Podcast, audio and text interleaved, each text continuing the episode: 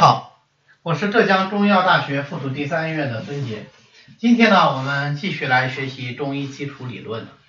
那么前面我们在讲五行的概念的时候，其实已经讲过，五行就是来补充阴阳分类的，从而能够更好的、更精准的去了解这个世界。那当然，这个世界肯定也就包含了人的身体在里头。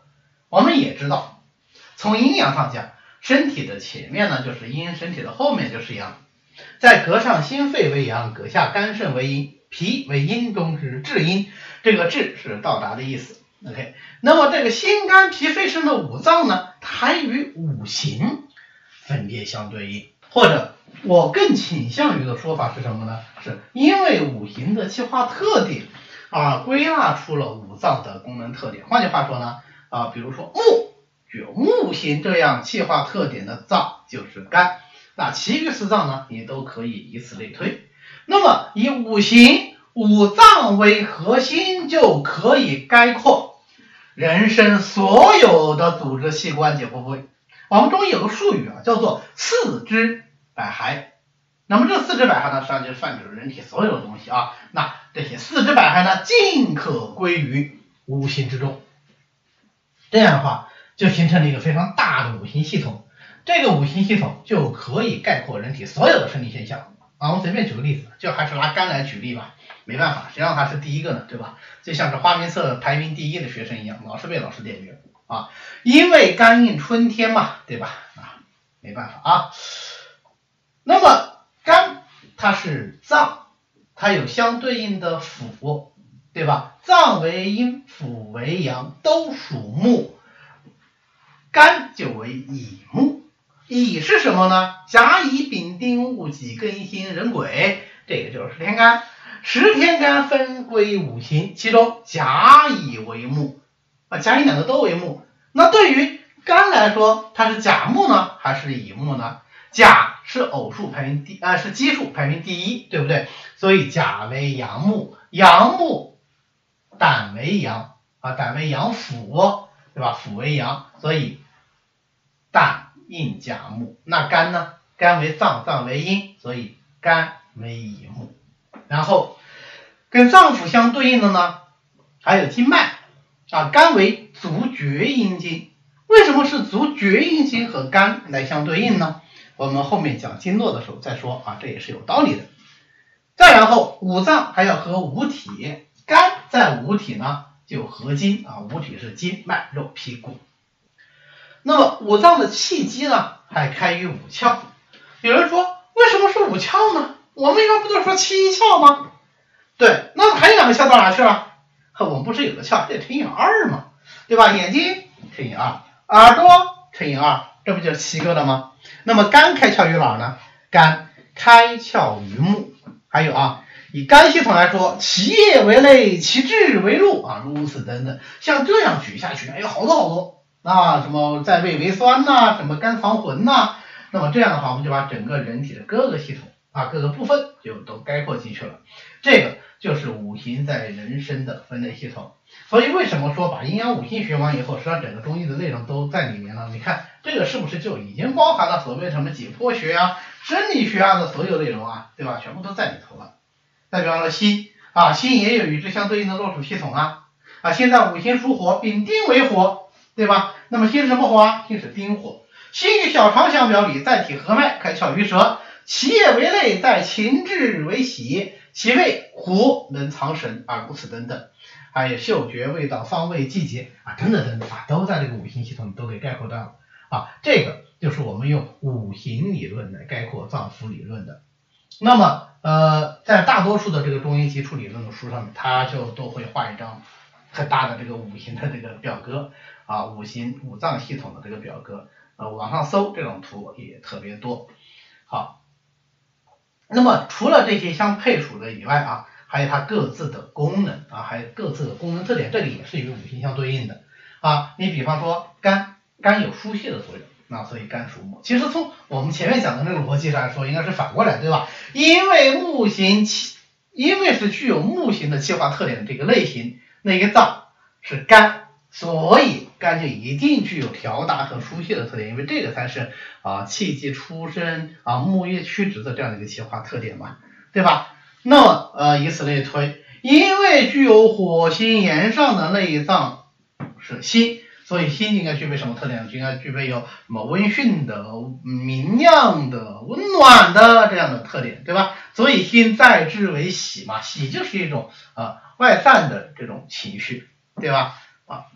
所以它们能够联系到一起。那么呃具有土元架色气化特点，就是什么？这就是脾，所以脾就有承载和运化的功能。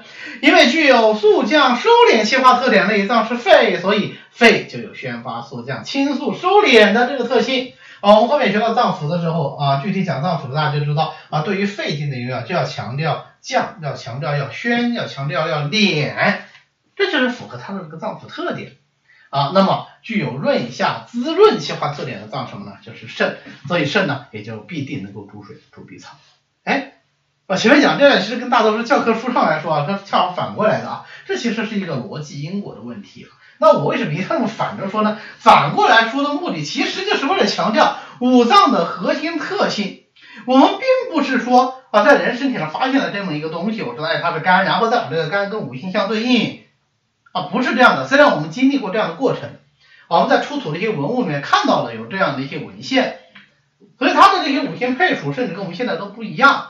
但是经过这么多年的发展，经过这么多年的理论抽象，应该说我们现在之所以把肝跟五行相对应啊，不是现在，很久以前就中医理论体系形成的时候，之所以啊把肝跟五行相对应，是因为我们观察天地万物阴阳五行的气化特点，知道这个世界上就具有这五种最基本的气化特点，人身上也莫不例外。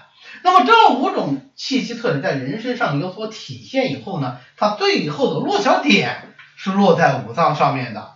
啊，所以中医五脏不是根据形体来说的，而是根据气化特点而说的。啊，这就是我们所谓的五神脏啊，神而明之啊，或者说与四季相对应的五脏，为什么跟四季？四季是天地的气化特点嘛，对不对啊？这就是我们中医的五脏。所以我们现在经经常容易在临床上啊，就把那个中医的五脏和西医的脏器搞混，尤其像我是搞男科的啊，比如说阳痿，什么叫阳痿？阳痿就是阳气的痿弱嘛，所以叫阳痿，它基本特点就是阳气的痿弱。那这个病人他也知道啊，我阳痿，我阳气萎弱，对吧？他就担心我要肾虚啊，对啊，肾主生殖，没错，肾虚，但是他到医生这来查肾功能，以证实他没有肾虚。这个就是完全误解我们的五脏了啊！此肾非彼肾，此肝非彼肝，此心非彼心，此五脏非彼五脏啊！咱们这个是五神脏啊。那么区别的关键在哪里？就在于我们的五脏是主气化，主什么气化？五行的气化，是因五行的气化特点而对应过来的五神脏，所以它一定得有一个神字啊！这个神字就特别有意思。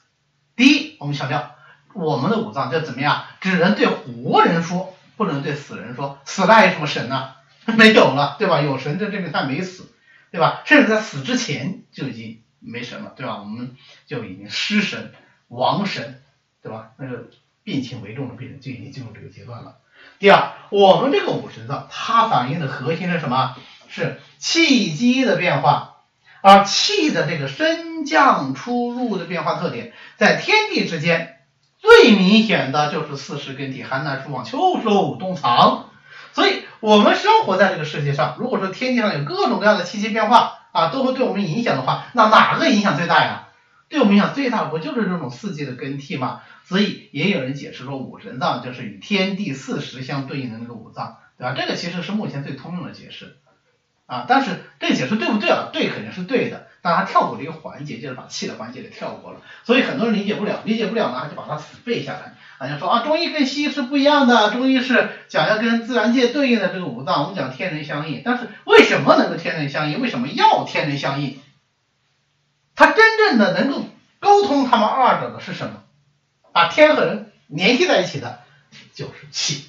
就是这个气机变化啊，OK，那我们知道了这个气机变化和五脏的关系，我们随便挑一脏的特点，我们就能很轻松愉快的就推出来它这个脏的这个功能特点，对吧？比如说肾，它功能特点是什么？肾主水啊，水就是闭藏的、滋润的，所以肾的功能特点一定是闭藏的，对吧？这个毫无争议啊。土，对吧？那么脾土，所以脾的功能特点是什么？承载、运化、生长、化生精微，这就是脾的特点，对吧？以此类推啊，大家感兴趣自己推一下啊，非常的一目了然。这个就是用五行来概括人生的生理功能。好的，今天呢我们就讲到这里。为了方便大家和其他喜欢中医的朋友一起来学习和讨论中医知识，我们呢建了一个微信群，欢迎大家扫描下方的二维码，添加我们的管理员的微信，然后发送“从头学中医”，他就会拉大家入群的。那么我们下次再见。